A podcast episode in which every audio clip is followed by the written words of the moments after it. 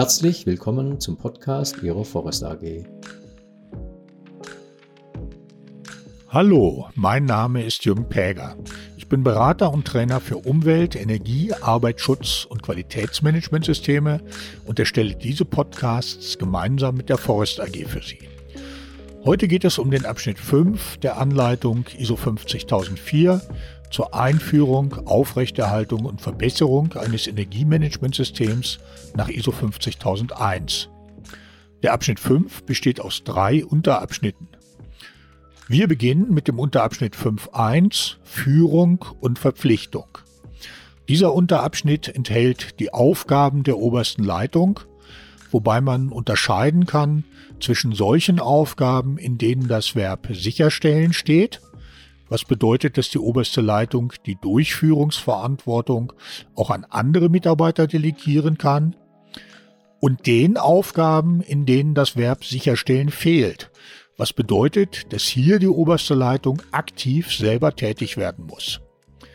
Unabhängig davon, ob die oberste Leitung die Durchführungsverantwortung delegiert oder Aufgaben selber übernimmt, im Anhang A51 können wir lesen, dass die Rechenschaftspflicht, also die übergeordnete Verantwortung, in jedem Fall bei der obersten Leitung verbleibt. Zu den Aufgaben der obersten Leitung gehört es ja, die Wichtigkeit des Energiemanagementsystems zu kommunizieren. Und dazu sagt der Anhang A5.1, dass das zum Beispiel durch die Belohnung oder Anerkennung von Leistungen der Beschäftigten erfolgen kann. Und werfen wir zu diesem Unterabschnitt einen Blick in die Anleitung ISO 50004. Dort ist zunächst einmal ergänzt, dass das Engagement der obersten Leitung entscheidend ist für die fortlaufende Verbesserung des Energiemanagementsystems und der energiebezogenen Leistung und dass die ebenfalls als äh, Aufgabe der obersten Leitung aufgeführte Kommunikation früh beginnen sollte und die Bekanntgabe der Energiepolitik und des Energiemanagement-Teams umfassen sollte. Und damit kommen wir zum zweiten Unterabschnitt 5.2 Energiepolitik. Auch das ist ja eine Aufgabe der obersten Leitung. Diese muss eine Energiepolitik, also eine Aussage zu den übergeordneten Absichten, Ausrichtungen und Verpflichtungen der Organisation hinsichtlich ihrer energiebezogenen Leistung festlegen. Im Anhang ist dazu gesagt, dass diese Energiepolitik die Grundlage für das Energiemanagementsystem ist, und sie sollte daher für die Mitglieder der Organisation leicht zu verstehen und anzuwenden sein. Ergänzend sagt die Anleitung ISO 50004, dass die Energiepolitik die Richtung für das Energiemanagementsystems und äh, für die Verbesserung der energiebezogenen Leistung vorgibt. In vielen Unternehmen ist es ja üblich, dass nicht die oberste Leitung diese Energiepolitik selber schreibt, sondern das Energiemanagement-Team oder andere Mitarbeiter der Organisation Vorschläge machen.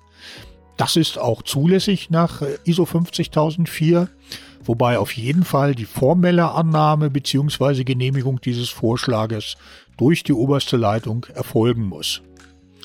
Wenn das Energiemanagementsystem Teil eines integrierten Managementsystems ist, dann kann die Energiepolitik natürlich auch in eine bestehende Unternehmenspolitik integriert werden.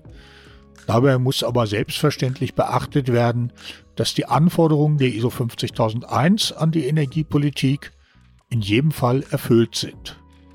Ja, und auch die Anleitung ISO 50004 schlägt vor, dass der Wortlaut so einfach wie möglich gehalten werden sollte und ergänzt noch, dass auch der Sprachgebrauch zur Kultur der Organisation passen sollte.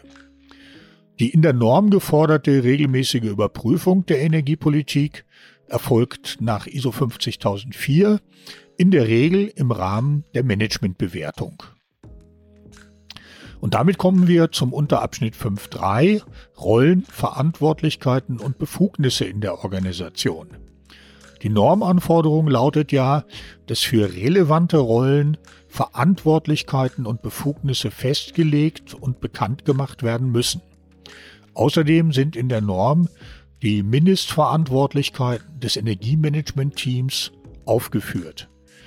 Ergänzende Erläuterungen im Anhang A53 gibt es keine. Daher schauen wir jetzt gleich in die Anleitung ISO 50004. Dort wird gesagt, dass die Darstellung der relevanten Verantwortlichkeiten und Befugnisse zum Beispiel im Organigramm, in Verfahrens- und Arbeitsanweisungen, in Maßnahmenlisten mit Verantwortlichkeiten, in Stellenbeschreibung, Beschreibungen, Verantwortlichkeitsmatrizen und ähnlichem erfolgen kann.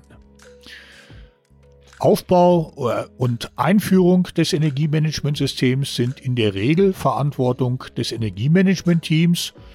Das kann natürlich anstelle des Energiemanagementteams auch einem Projektteam übertragen werden.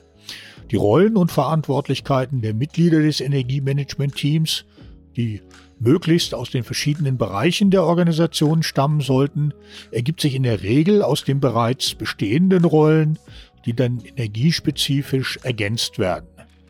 Bei mehreren Standorten im Energiemanagementsystem kann auch an jedem großen Standort ein Energiemanagement-Team gebildet werden. Ja, soviel zum Abschnitt 5 der ISO 50004 und für heute. Ich hoffe, dieser Podcast hat Ihnen gefallen und wir hören uns bald mal wieder.